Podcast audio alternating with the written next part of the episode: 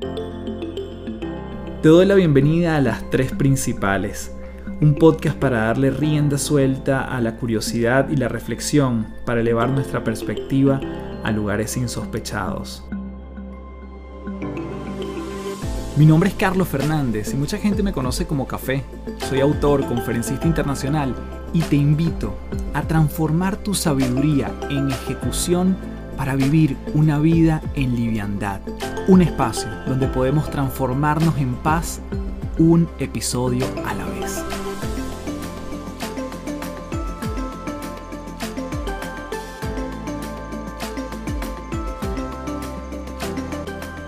Hello, hello, un gusto saludarte. Para mí un enorme placer nuevamente estar en contacto contigo, principaleros y principaleras, aquí en un nuevo episodio de Las Tres Principales. Mi nombre es Carlos Fernández, arroba Café del Éxito en todas las redes. Y en el episodio de hoy tuve el honor de conversar con uno de los principales referentes en el mundo de la negociación. Él es Francisco Pereira y con una carrera sólida y amplia experiencia en el ámbito de las negociaciones, Francisco ha llevado a cabo acuerdos complejos en diversos entornos, desde el empresarial hasta el internacional. A lo largo de su carrera ha demostrado una habilidad excepcional para crear conexiones genuinas con las partes involucradas y encontrar soluciones que generen beneficios mutuos. Sus conocimientos sobre las dinámicas culturales y psicológicas que influyen en las negociaciones lo han convertido en un experto definitivamente en la materia. Y en esta fascinante entrevista vamos a explorar los secretos detrás de una negociación exitosa y descubrir las estrategias que Francisco ha desarrollado para enfrentar situaciones desafiantes en el ámbito personal y profesional. También profundizaremos en la importancia de la empatía, esa comunicación efectiva, la preparación previa en el arte de la negociación, todo aquí te lo dejo desde ya en este maravilloso y práctico episodio de las tres principales. Bien, tenemos aquí en las tres principales a Francisco Pereira. Oye, Francisco, de verdad que gracias por el espacio. Este es un tema que yo tenía muchas ganas de hablar, pero no con cualquier persona, sino que te sigo desde hace mucho tiempo y quería hablarlo contigo, así que bienvenido. Muchas gracias por la invitación, Carlos. Estoy muy contento de estar aquí en tu podcast, ¿no? Es un podcast. Es así. Oficialmente, ¿cierto? Muy bien. Oficialmente. Así que eh, muchas gracias por la invitación y espero que no te hayas equivocado en haber esperado hablar con la persona precisa. Espero ser esa persona y no, y no decepcionarse a ti ni a la gente que te sigue. Francisco, quiero comenzar con, tú tienes muchas anécdotas de vida antes de meternos como tal al plano de la negociación, pero me gustaría verme o preguntarte por tu plano más personal desde el punto de vista de tu familia. Hmm. ¿Cuáles son esas negociaciones que tú haces más frecuentemente y que, con qué herramientas las manejas si es que utilizas las que pudieses utilizar con un cliente? A ver, te voy a dar una explicación técnica y después podemos ir a, a la familia. Cuando uno negocia con otro, Carlos, tiene dos variables en juego, ¿ok? Una de ellas es la relación y la otra es el resultado. Es decir, uno analiza cuánto te importa el otro. Ese es uno de los factores. ¿Cuánto te importa el otro? ¿Lo voy a volver a ver? Y esa es la variable relación. Y te lo, te lo, voy a explicar técnicamente y después voy a ir a tu respuesta. No, quiero, no la quiero evadir como los políticos, aun cuando tuve un pasado político. eh, entonces, para mí, que asesoro a personas en sus negociaciones, las asesoro en la venta de compañías, compras de compañías, para sacar a socios o para ser el socio que sacan, para sacar herederos, para llegar a acuerdos. Bueno, negocio todo el día. Entonces no es lo mismo para mí asesorar a un cliente en la venta de su compañía cuando el que compra se lo va a le va a comprar toda la compañía a cuando le va a comprar la mitad de la compañía. ¿Me explico? Porque la persona que le va a comprar la compañía 100% es alguien que no volveremos a ver. Por lo tanto, mi asesoría en esa negociación puede ser un poco más agresiva. Si el otro que va a comprar va a comprar el 50%, por ejemplo, tengo que tener más cuidado porque va a seguir siendo socio de mi cliente. ¿Me entiendes? Si yo compro tu podcast en un 100%, no me va a seguir viendo porque yo me voy a quedar con tu podcast y tú te fuiste con el dinero. Pero si yo voy a ser socio tuyo es distinto. Por lo tanto, esa variable de, de negociación llamada relación es clave para distinguir, para responder la pregunta, ¿voy a seguir viendo al otro más adelante, sí o no? Si lo voy a seguir viendo, tengo que tener más cuidado. Y ahí hay solo dos estrategias que puedo usar. Ceder o colaborar. Es decir, en aquellas negociaciones donde voy a seguir viendo al otro, cedo o colaboro. Si no lo voy a seguir viendo, puedo competir. Puedo tener estrategias competitivas, más muñecas, ¿vale? Dicho este marco teórico, y a las personas que nos están escuchando hoy día, las relaciones familiares son relaciones de largo plazo. Es alguien que vas a volver a ver en el futuro. Por lo tanto, en las relaciones familiares no quedan más opciones que ceder o colaborar. Las estrategias competitivas no caben en las relaciones familiares. Te acabo de dar una respuesta muy técnica y ahora voy a la práctica. En mis relaciones familiares trato de ceder, trato de ceder. Con mi mujer trato de ir cediendo. Las dinámicas competitivas dentro de la relación dañan la relación. Yo ya tuve un, yo tengo un matrimonio en el cuerpo, querido Carlos. Ya tengo un matrimonio en el cuerpo. Ya me divorcié una vez. Y yo diría que una de las razones del divorcio, desde mi lado, no desde el de ella, es que yo era muy competitivo. No digo que compita con mi pareja, sino que muy llevado a mis ideas, como se, como yo tengo un hijo que se llama Beltrán, que tiene cuatro años, y es un llevado de sus ideas. Tiene el carácter de su mamá, la, la María Jesús, que mi señora es descendiente española, de españoles, por lo tanto tiene un carácter fuerte y explosivo, yo no lo tengo, pero he llevado a mis ideas, he llevado a sus ideas como yo, ¿ok? Entonces, yo mi matrimonio anterior era muy llevado a mis ideas, no, nunca ha sido muy explosivo, ni, ni pero llevaba a mis ideas, y eso hace que uno sea muy competitivo, y por eso que mi, primer matrimonio yo diría que yo sumo mi, grado de, de culpa en eso, ¿ah? de haber sido muy competitivo. Y en este nuevo matrimonio, que ya lleva una relación con la María Jesús de 9, 8, 9 años, trato de ceder, porque eso es lo que corresponde hacer cuando uno está en una relación. Y eso es lo que le pasa a todo el mundo, va cediendo, ¿cierto? Con los niños uno va cediendo, a veces consintiéndolo. Yo los consiento mucho, y eso es un error, pero me encanta verlos felices. Y en la relación de pareja trato de no ir, eso es lo que he ganado con el tiempo, querido Carlos, ir ir cediendo, sabiendo que las peleas uno no puede dar peleas todos los días o si no se hace invivible, sabiendo que uno no está para educar a nadie, aun cuando tú también tienes una labor educativa, yo también tengo una labor educativa, uno tiene que entender, y lo he aprendido con la vida, que uno no está para educar a la, persona con la que está al lado. Esa persona viene con sus códigos, con su formación, etc. Uno tratará de colaborar, pero yo dejé ese, ese rol de educador y querer enseñarle a alguien cómo ser eso ya lo fui dejando, te diría que no los últimos ocho años, te diría que los últimos cinco, cuatro o cinco años. ¿ah? Y así negocio yo mi vida, en mis relaciones personales con mis papás, que gracias a Dios los dos están vivos, las relaciones con mis primos, con mis tíos. Yo he aprendido con la vida que hay que ir cediendo, sobre todo con la gente que uno quiere. ¿no? Muchas veces pelearse porque el espíritu competitivo uno lo tiene. Yo tengo un espíritu competitivo, por eso me dedico a lo que me dedico, pero pero ganarle una batalla a alguien para solamente mostrar que tienes la razón es algo que con los años he aprendido a dejar. Y así me relaciono en las negociaciones con mi familia, que fue tu pregunta original. No, y me encanta. Me encanta que comencemos por ese espacio y que hayas hablado de esto, porque quizás allí quería vincular la palabra ceder con mm. poder y quizás metiéndonos a un espacio más, más jerárquico, más de quizás una empresa, no importa su tamaño, Mm. En el momento en que cedo, yo puedo tener la creencia que pierdo poder también. Sí, absolutamente. A, mí, a medida que vayamos conversando, van a apareciendo cosas en mi cabeza y, a ver, voy a ir de lo, de lo general a lo particular, voy a tratar de hacer. Cuando tú cedes, pierdes poder. Ahora, tú puedes ceder estratégicamente. Puedes tomar una decisión estratégica. Por eso que las negociaciones corporativas, como te dije, cuando uno cuida la relación tiene dos opciones, ceder o colaborar. Es la una o la otra. Y lo que yo digo es, ojalá sea colaborar y no ceder. Muchas veces cuando entreno equipos, equipos comerciales me dicen, Francisco, que hay que cuidar la relación con el cliente. Ok, está bien cuidar la relación con el cliente.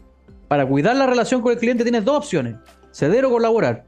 Colaborar es agrandar la torta, es hacer que el otro gane, pero tú también tienes que ganar. Porque mantener relaciones comerciales, ya dije que en las familiares uno muchas veces tiene que ceder para no dar todas las peleas, pero las relaciones comerciales yo le digo, ok, pero mantener un cliente feliz siempre cediendo no tiene ni una gracia, es muy fácil. La negociación es un camino de doble vía, yo digo. Si tú vas a ceder, el otro, el cliente también tiene que ser, tiene que ser de doble vía, porque mantener una relación comercial sobre la base de solo ceder tú no tiene ni una virtud. Esto es como antiguamente decían, los matrimonios de hoy no duran nada casados. Los matrimonios de antes, nuestros abuelos duran 60 años casados, ¿cierto? Sí, pero los matrimonios antiguos el hombre tenía cinco mujeres por fuera, llegaba borracho cuando quería, la mujer estaba en la casa. Claro, así es muy fácil llegar a, tantos años casados, obvio, porque solo una parte cedía. Y la gracia de las relaciones comerciales y las relaciones también eh, personales es que tiene que ser un camino doble vía, no puede ser que se sostenga en que uno solamente cede. Entonces, ¿qué quiero decir con esto? Cuando uno cede, pierde poder. Eso es un hecho. Y otra cosa en la negociación, que lo decimos siempre aquí con los abogados, es que el que llama paga. El que llama para preguntar, oye, te mandé una propuesta, quiero saber qué te pareció, ese paga, ese pierde poder. Ahora, una gerencia comercial me, me podría decir, pero Francisco, yo necesito que mis vendedores hagan seguimientos de las ventas, tienen que llamar para saber cómo está la propuesta. Yo digo, está bien hacer, está bien hacer seguimiento, obvio, pero eso no quita que el que llama pierde poder. Pierde poder. Es un hecho que pierde poder, porque muestra, demuestra más interés. Y puede uno asumirlo, o sea, tenéis dos opciones. O asumes que no tienes la venta y no haces ni un seguimiento la dejas morir, y eso es peor que perder poder, digamos. No cerrarla es mucho peor que perder poder. Lo que yo digo es que pierdes poder, y eso es un hecho. Ceder te hace perder poder. Y vamos a agregar una cosa más.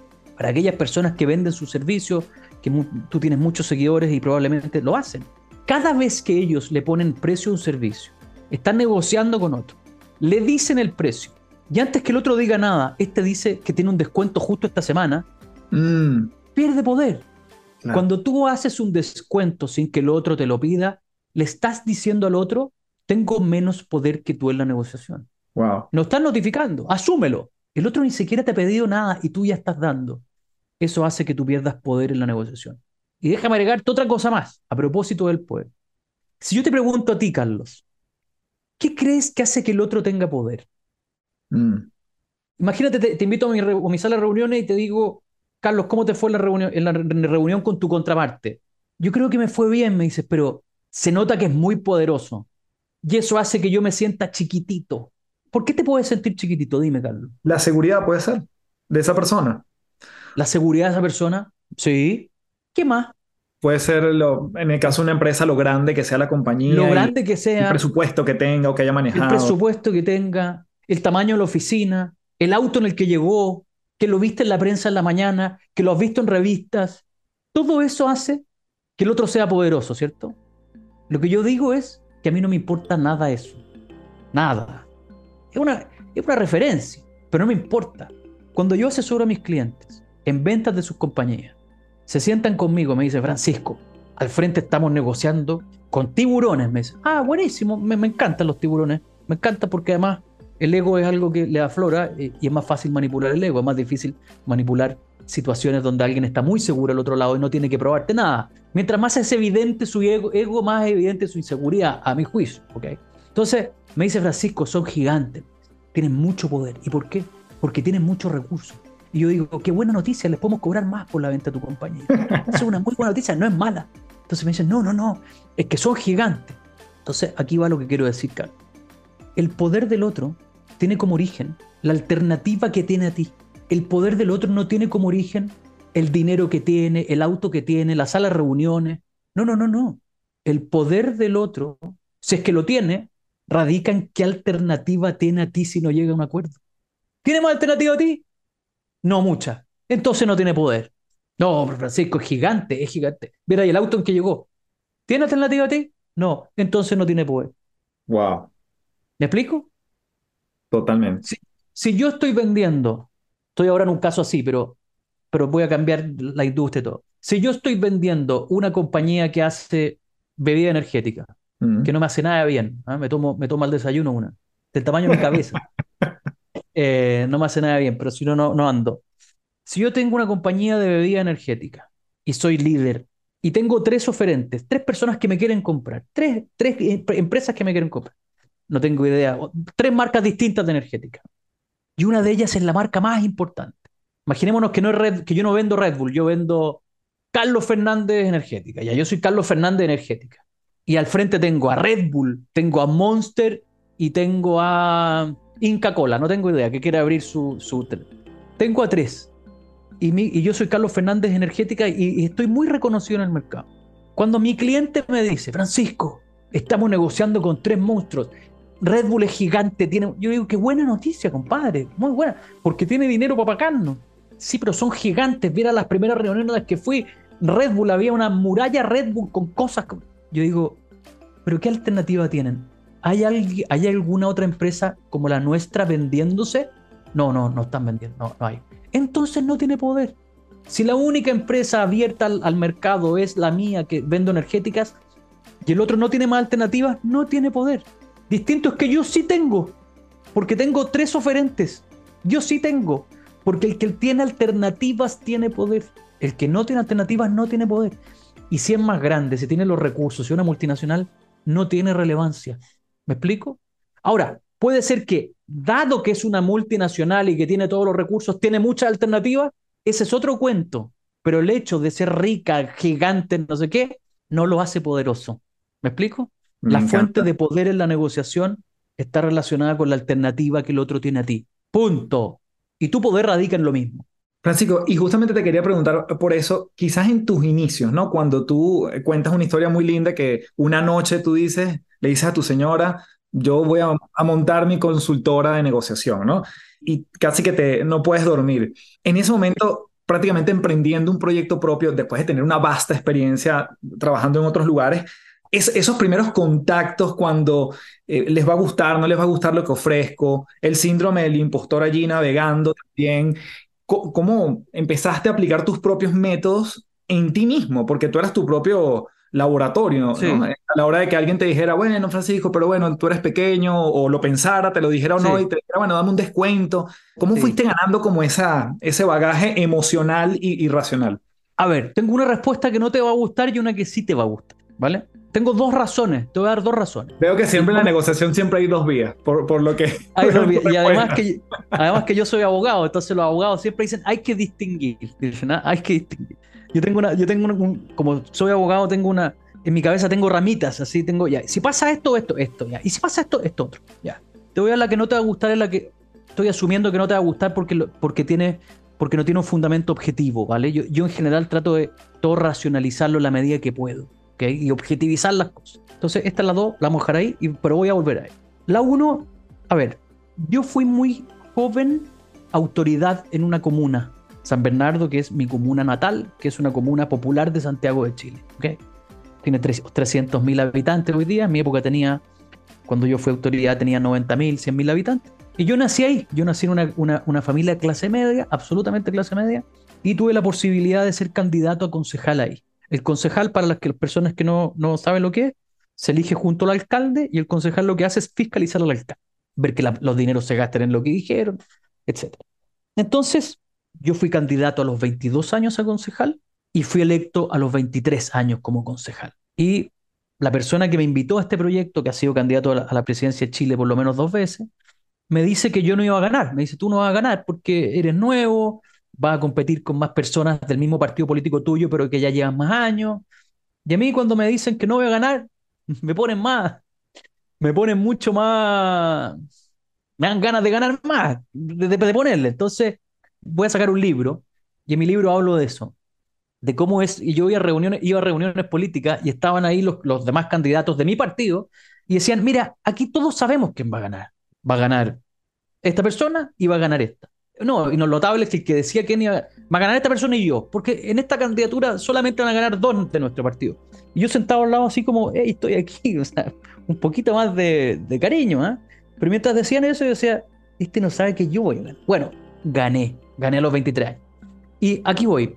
Cuando uno está en una campaña política, uno manda a hacer carteles, estos carteles gigantes. Y para mí, verme en un cartel en la calle a ti mismo, o sea, verte impreso en, una, en un folleto. Esto piensa que esto era el año 2004, hace 19 años. No había, no había redes sociales.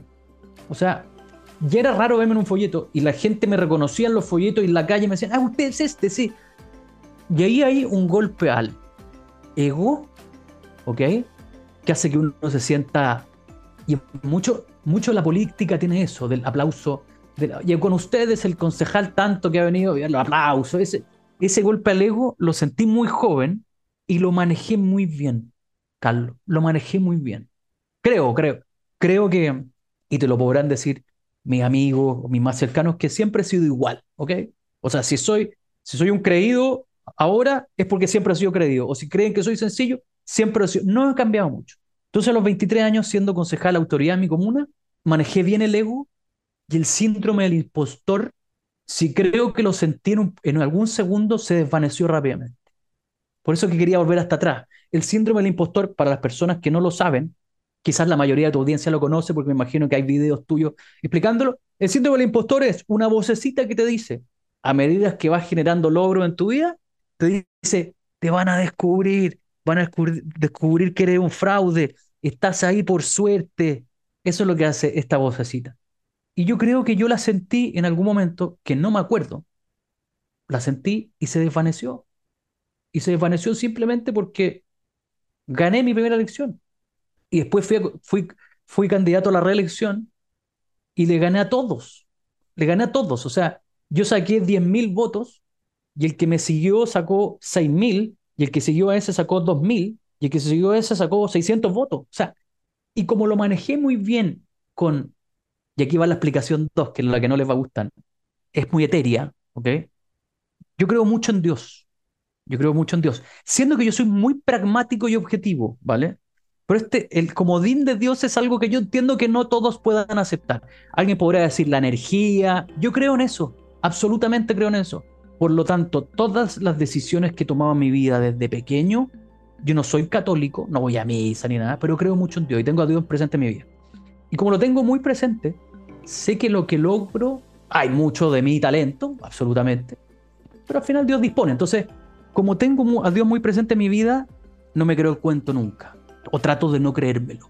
Cuando siento que me lo estoy creyendo un poquito, cuando me estoy creyendo el mejor de todo, digo, no, no, no funciona así. ¿Me explico? Entonces eso hace que todas mis decisiones, todas las decisiones que tomé cuando chico y que me llevaron a estar en lugares de poder, no me las atribuyo tanto, no me las atribuyo tanto. Y como no me las atribuyo tanto, quizás es que el síndrome del impostor no me funciona tanto, porque cuando este, este me dice, te van a descubrir que no eres tan capo como que dice, yo esta vocecita, yo creo que yo le decía, oye, pregúntale para allá, habla para allá, yo, yo aquí soy, yo hago lo, lo, lo, que, va, lo que me, va saliendo nomás, ¿me explico? Entonces, la explicación 2 no es muy objetiva, pero, pero eso hace, eso ha hecho en mi vida, Carlos, que, que avance sin mucho miedo. Y avanzar sin miedo te entrega mucha libertad mucha libertad a todo. Para mis reuniones con clientes que tienen que decidir si contratarme o no, es lo mismo perderlo, me da lo mismo. Y siempre me dio lo mismo. Que te, voy a anticipar una pregunta. Esa es mi pregunta. Esa es la pregunta. ¿Siempre te dio lo mismo o ahora que te va muy bien? Cuando no me iba tan bien, también me da lo mismo. Y esa sensación de seguridad se transmite al otro. Te he dicho que el poder en la negociación radica en la alternativa que el otro tiene a ti, ¿cierto? Si en una negociación con un cliente, con un futuro cliente, yo le transmito seguridad y le transmito que no dependo de él, ni siquiera le tengo que decir que tengo alternativas a él. Muy, es muy obvio, muy evidente ese amedrentamiento que quiero hacer. Se lo transmito con mi corporalidad. Cuando yo le digo, y yo entiendo que si parece que estos honorarios son muy caros, lo entiendo perfectamente y no hay problema y tan amigos como siempre. Cuando yo le digo eso a un cliente, además lo creo, por lo creo, lo he creído siempre, se da natural. O sea, el 95% de los clientes vuelven, 95, 95. Y por eso te anticipé tu pregunta, que es, a ver, quizás ahora porque tiene un montón de alternativas. No, ese día que, a las 4 de la mañana me despierto y le digo a mi, a mi novia de esa época y ahora a mi señora, le digo, ya sé lo que voy a hacer. La primera consultora en Latinoamérica, especialista en negociaciones. Me dice, dale, te compro, me dice gracias a Dios, a, los dos, no, a la semana ya tenía un cliente y otro, y otro, y otro, y otro, y otro. Y nunca partí así como ya lo que usted, págueme lo que usted quiera, nunca. Ahora, mi confianza está en el punto dos, que te digo que no, entiendo que no todos lo compren, ¿vale? Pero quizás sí la energía, la energía. Así que ahí eso es lo que te puedo decir. me, encanta esta, combinación que, que menciona Francisco. Si estás tú preparando una negociación, ¿qué sucede primero? Yo tengo mi duda entre, entre vender y negociar. Es decir, si negocio, ¿puedo vender o negocio solo cuando la venta está hecha? Y, ahí está la preparación, mm. el durante mm. y, no sé si incluso el después. ¿Cómo lo, lo planteas tú? Antes de continuar, te comento que este episodio viene presentado por Gimnasios de Bienestar. Los gimnasios de bienestar son entrenamientos que imparto mes a mes a tu equipo de trabajo en formatos cortos, de máximo 60 minutos, en temas como liderazgo, productividad, comunicación, innovación, trabajo en equipo y bienestar con el fin de mantener en forma el músculo más importante de estos tiempos, la mente. Si quieres más información, escríbeme directo por Instagram en arroba café éxito o www.cafedelexito.online. Seguimos con más de las tres principales. A ver, es buena tu pregunta. Es buena tu pregunta. Déjame partir de lo general a lo particular. No tengo la respuesta, la estoy pensando mientras Mientras estoy hablando contigo, la estoy pensando. Buenísimo. A ver, pensemos que, que vamos a vender algo, algo tangible, ¿ok? Algo tangible. Yo te puedo decir, Carlos, te vendo mi celular y a ti te gusta, qué sé yo, y, y, y tú me dices, ya, yo te lo vendo, y tú me dices, ya, Francisco, pero no quiero uno, quiero 100 celulares. Ahí entramos en una etapa de negociación. Estoy haciéndolo muy general, muy general, porque tiene muchas excepciones, pero la lógica es que la venta es que ya te gustó el producto, estamos de acuerdo en el producto, en el precio, para uno, por ejemplo, pero después viene y si te compro 100, y, ahí, ahí no te estoy vendiendo el celular, el celular está vendido, la idea ya está lista. Y si te compro 100, ah, y si te pago el contado los 100, ah, y si te pongo la orden de compra ahora mismo, y yo le digo, pero no tengo 100 ahora, ah, ¿cuántos podéis tener? Puedo tener 30 ahora, 30 después. Ok, y ahí empieza la negociación, ¿vale? Pero negociar no siempre implica vender. Para nada. Si tú eres socio mío y tenemos los dos 50 y 50, y lo que queremos es tomar una decisión juntos de qué gerente general contratamos, qué sé yo, también es una negociación.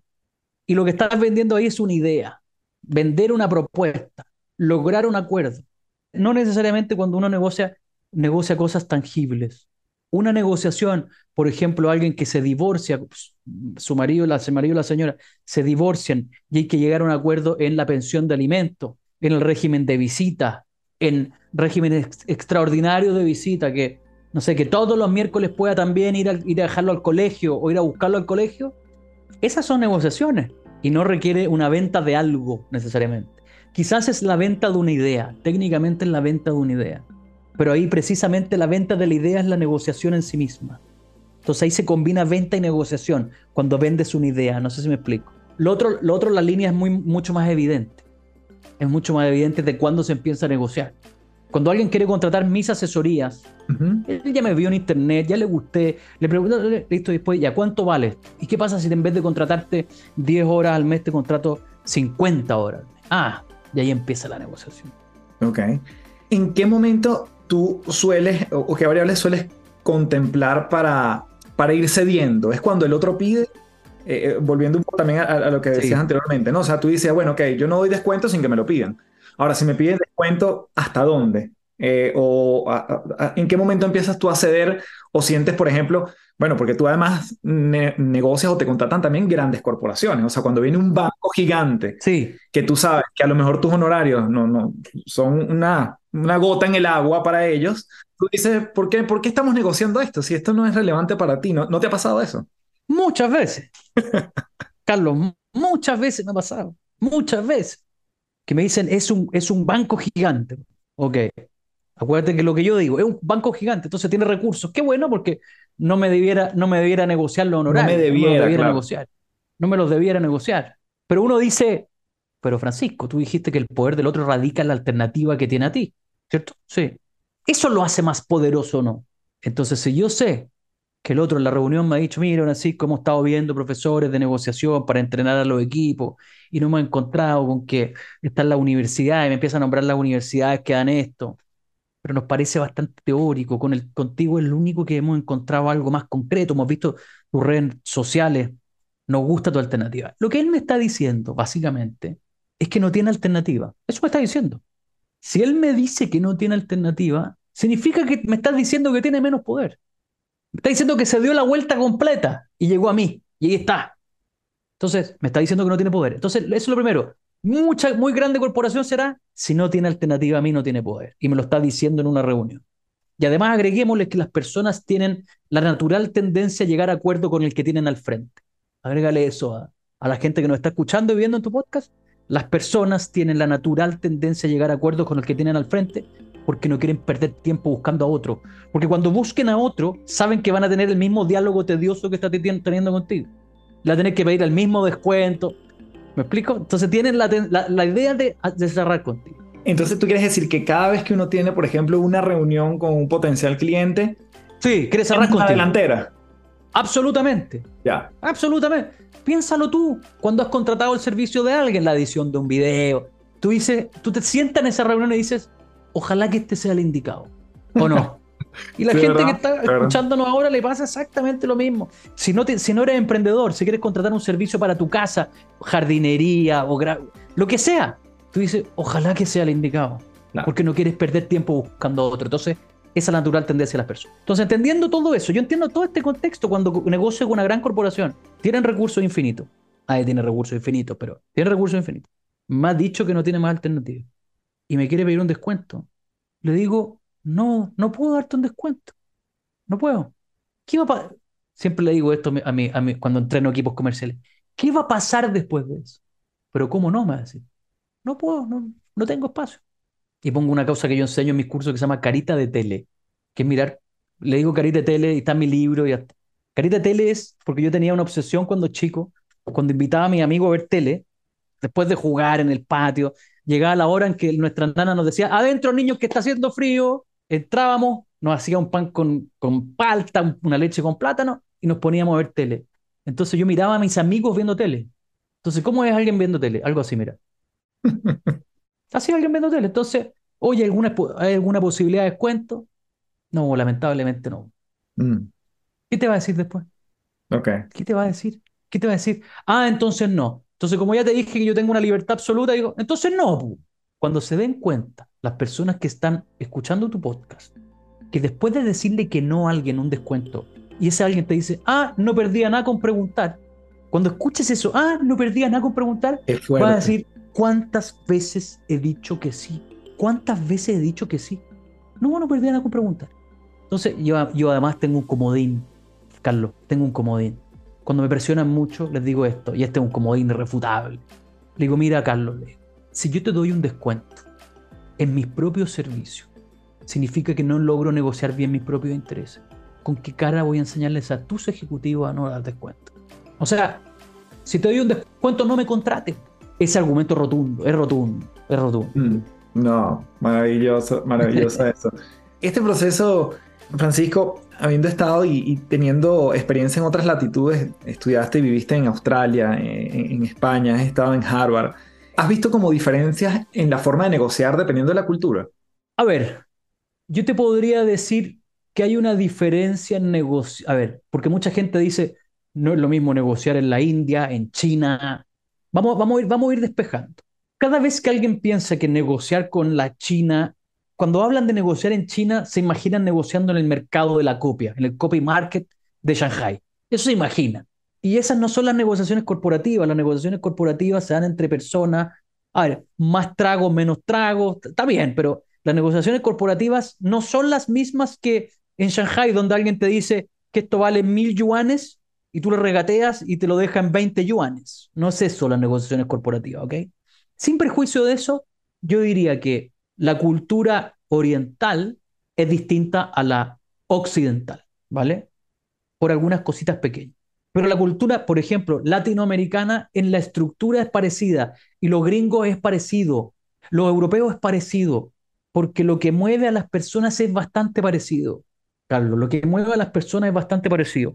El ego, el ego en la negociación es lo, mismo en, Colombia que en, en España. O sea, el ego lo tiene la persona. Ahora, cómo se exterioriza ese ego puede ser distinto. Puede ser que el ego se exteriorice en Miami con un Ferrari. Puede ser que el ego en Italia o en Francia se, se exteriorice con, con un libro, quien parece más inteligente. Eso hace la diferencia entre una cultura y otra. Cómo se exteriorizan esas cosas. El ego, el miedo, la seguridad. Pero es, está ahí. La gracia es tener la capacidad de detectarlo ¿Me explico? Pero yo diría que las culturas occidentales en, general negocian bien parecido. Pero hay matices, por ejemplo, por ejemplo, el peruano, el peruano nunca te dice que no, y pareciera que está avanzando en un negocio y nunca te ha dicho que no, que no está negociando, que ya se acabó, que murió, y tú crees que sigues en relación de negocio. El argentino podríamos dedicarle, al argentino le podríamos dedicar tres capítulos de tu podcast para hablar cómo negocian los argentinos. Pero la explicación de su forma de negociar tan cambiante radica en que la moneda que tienen ellos es demasiado volátil. Un día estos anteojos pueden valer 5 dólares eh, o pesos argentinos, 5 dólares, pues, pensemos, estos anteojos valen 5 y a las 6 de la tarde estos anteojos valen 25. Entonces ellos han aprendido a tener que reformular cosas en la negociación mientras, mientras marcha. Pero esas diferencias culturales no están dadas por la esencia del ser humano, están dadas por los contextos, claro. por circunstancias, por los contextos. Pero lo que mueve a alguien en, en, España es lo mismo que lo mueve en Estados Unidos y lo mismo que lo mueve en Chile. La gracia mm. está en descubrir cómo se exterioriza esa, cómo se materializa eso. Francisco, cuéntame estas tres fases que tú mencionas, que es el, punto de entrada, el punto objetivo y el de salida.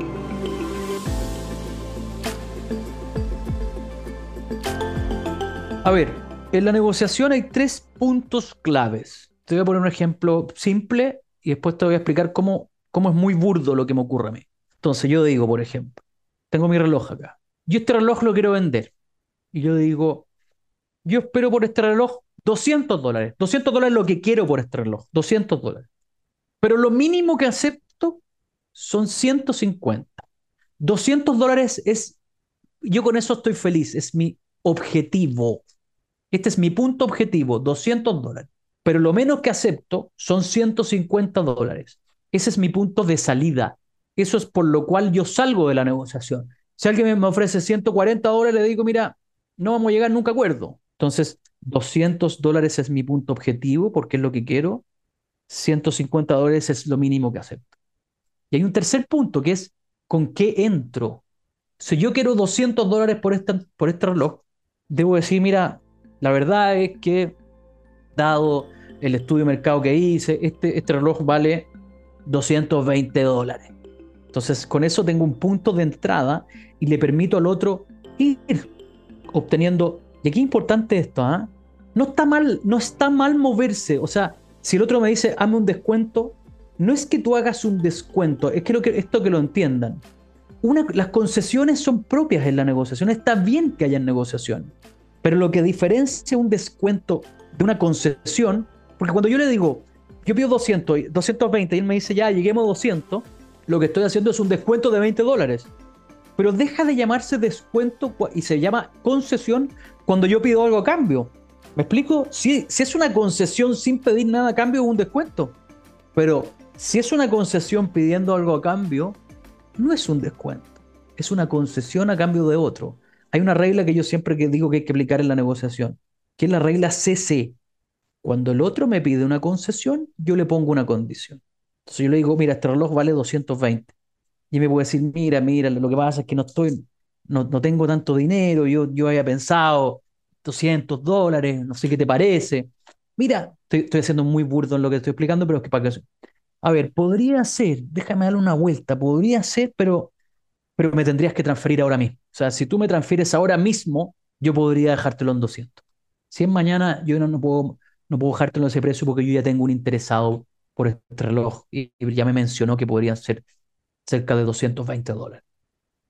¿Me explico? Nuevamente la alternativa ahí surge, obviamente. Surge la alternativa para ponerle presión al otro y además le estoy pidiendo algo a cambio, porque cuando tú le pones una condición al otro, a una concesión, lo que le estás transmitiendo básicamente es que el precio no, está, no estaba inflado originalmente. Estás poniendo algo más. Y a él le gusta sentir que lo dañaste un poco. Cuando le pongo una, una condición, él siente que te hizo daño, que te sacó algo, y como te hizo daño, tú pediste, hiciste un daño de vuelta, que es que, bueno, pero me, tenés que transferir ahora. Y de esa forma el otro siente que la negociación no estaba inflada de un inicio. Entonces, el punto de inicio es, el punto de entrada es lo que pido, el punto objetivo es lo que quiero, el punto de salida es lo mínimo que acepto. Y muchas veces las negociaciones, yo agarro una negociación de una venta a una compañía, de una venta de una compañía, no un reloj Le digo, cuéntame, ¿cuántos quieres por tu compañía? 10 millones de dólares. Ok, eso quieres, ¿cierto? Sí. ¿Y cuánto es lo mínimo que aceptas? 10 millones de dólares. ¿Y ya pediste? Sí, sí, ya hablé con el, con el comprador y le pedí 10 millones de dólares. Está mezclando tres puntos en uno. El problema, mira la aberración técnica que existe. El problema es que no me deja espacio para negociar. Unió los tres puntos en uno, por lo tanto, su punto de salida es igual al punto de entrada y igual al punto objetivo. Solamente cuando uno negocia, cuando el otro dice, ya le dije al otro que son 10 millones de dólares y es lo mínimo que acepto, salvo que no haya ninguna negociación y este esté dispuesto a ir a morir, de verdad ir a morir, lo único que puede pasar con esos 10 millones de dólares es que disminuyan. No van a, no van a subir. No van a ya le pusiste precio. No lo vas a lograr subir. Ahora, con algunas cosas técnicas uno puede hacerlo subir, pero conceptualmente le transmitiste al otro todo. Solamente queda perder después de esos 10. ¿Me explico? Sí, qué interesante. Dentro del método que tú, que tú explicas y enseñas, em, Francisco, ¿cuál es la, vamos a decir, la, fase que tú consideras? Yo sé que todo es importante, pero una, una, fase clave que para ti siempre sea de las que más recalcas o la que más le dedicas tiempo en tus cursos.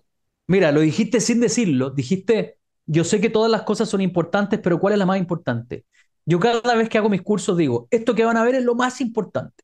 Y el problema es que lo digo con todos los pasos. Entonces, me, me dicen, oye, pero no era lo más importante lo anterior. Entonces, cada vez que parto un curso digo, les voy a decir 25 veces que esto es lo más importante.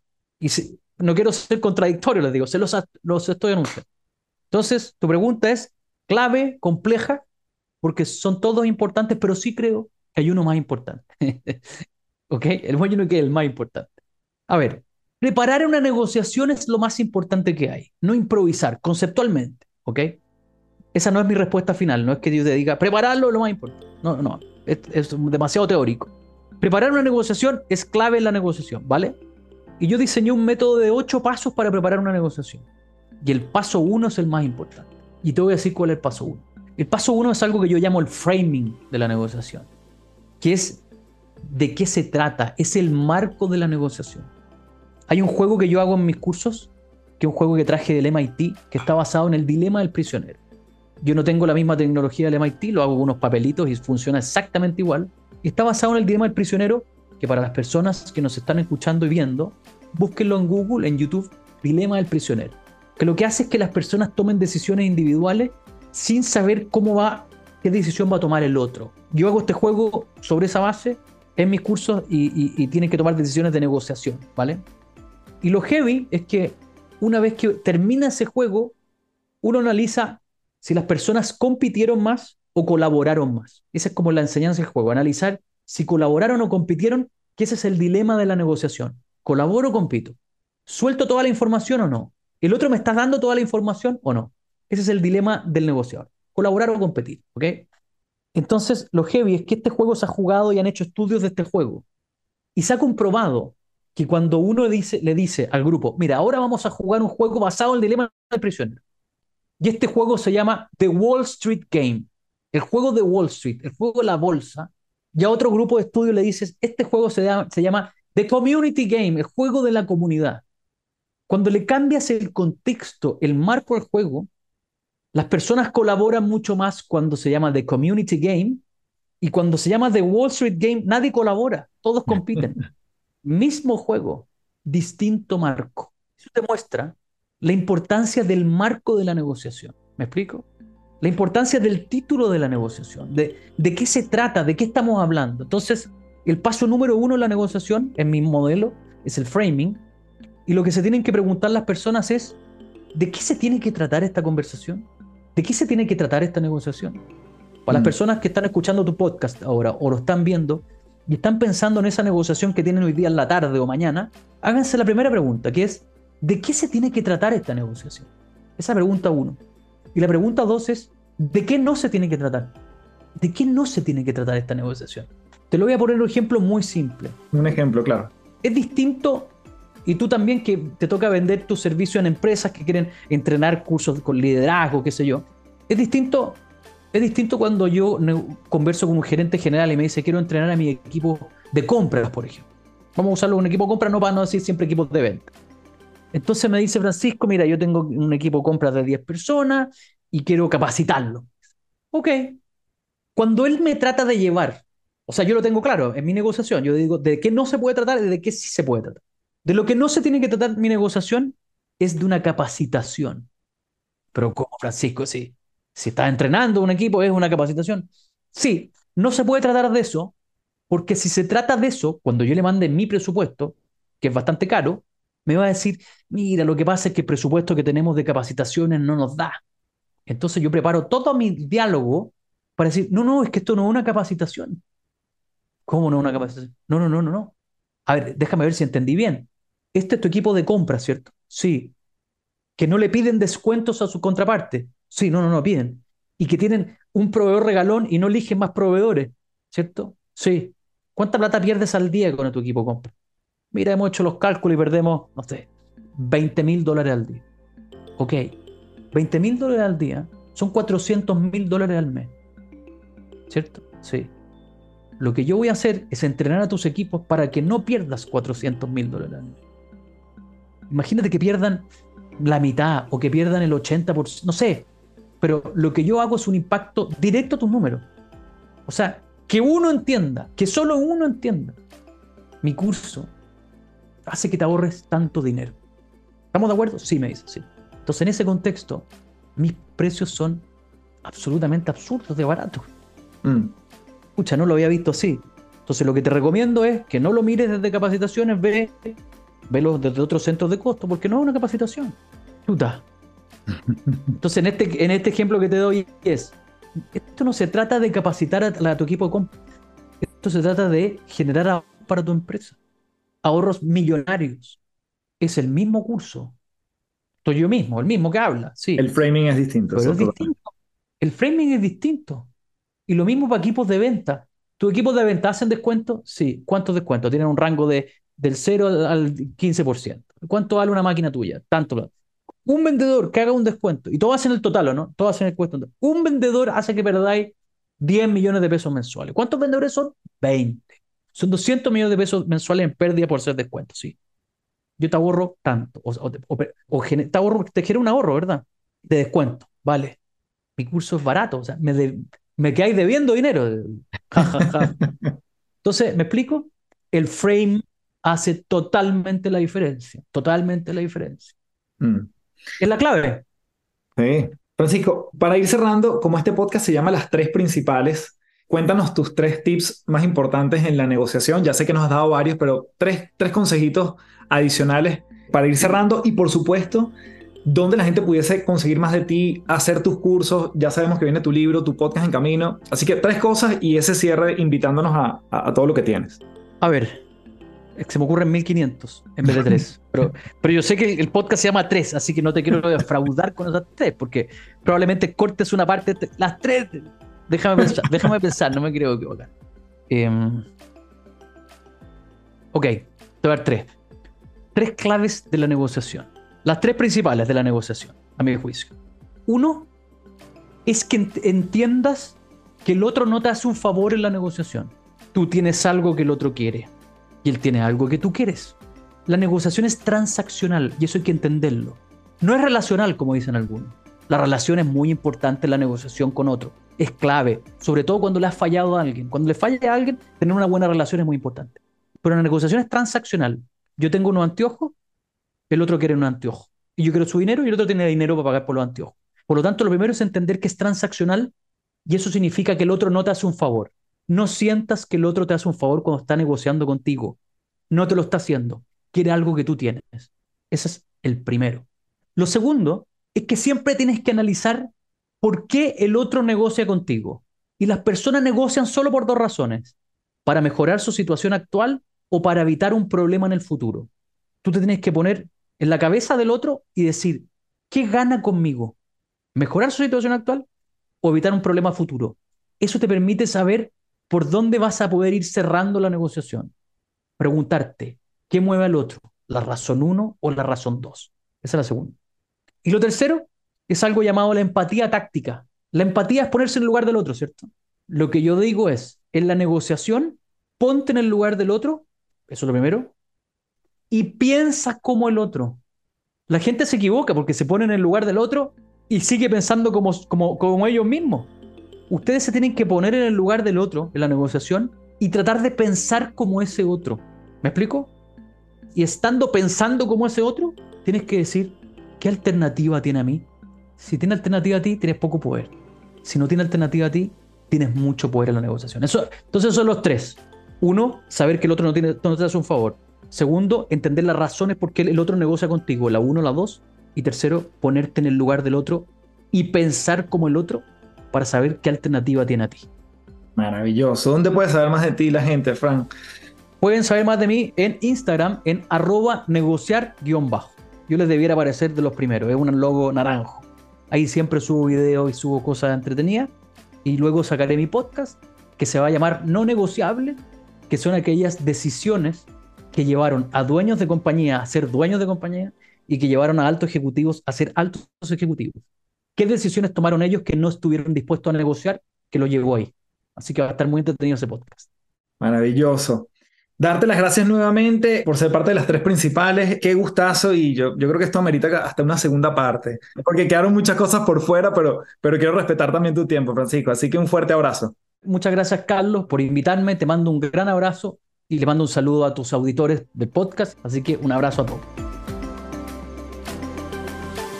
Bien, gracias por llegar hasta aquí. Para mí un enorme placer conversar con Francisco. Puedes seguirlo, como bien él dijo, en arroba negociar, piso o guion bajo al final. Te dejo el handle en la descripción del episodio.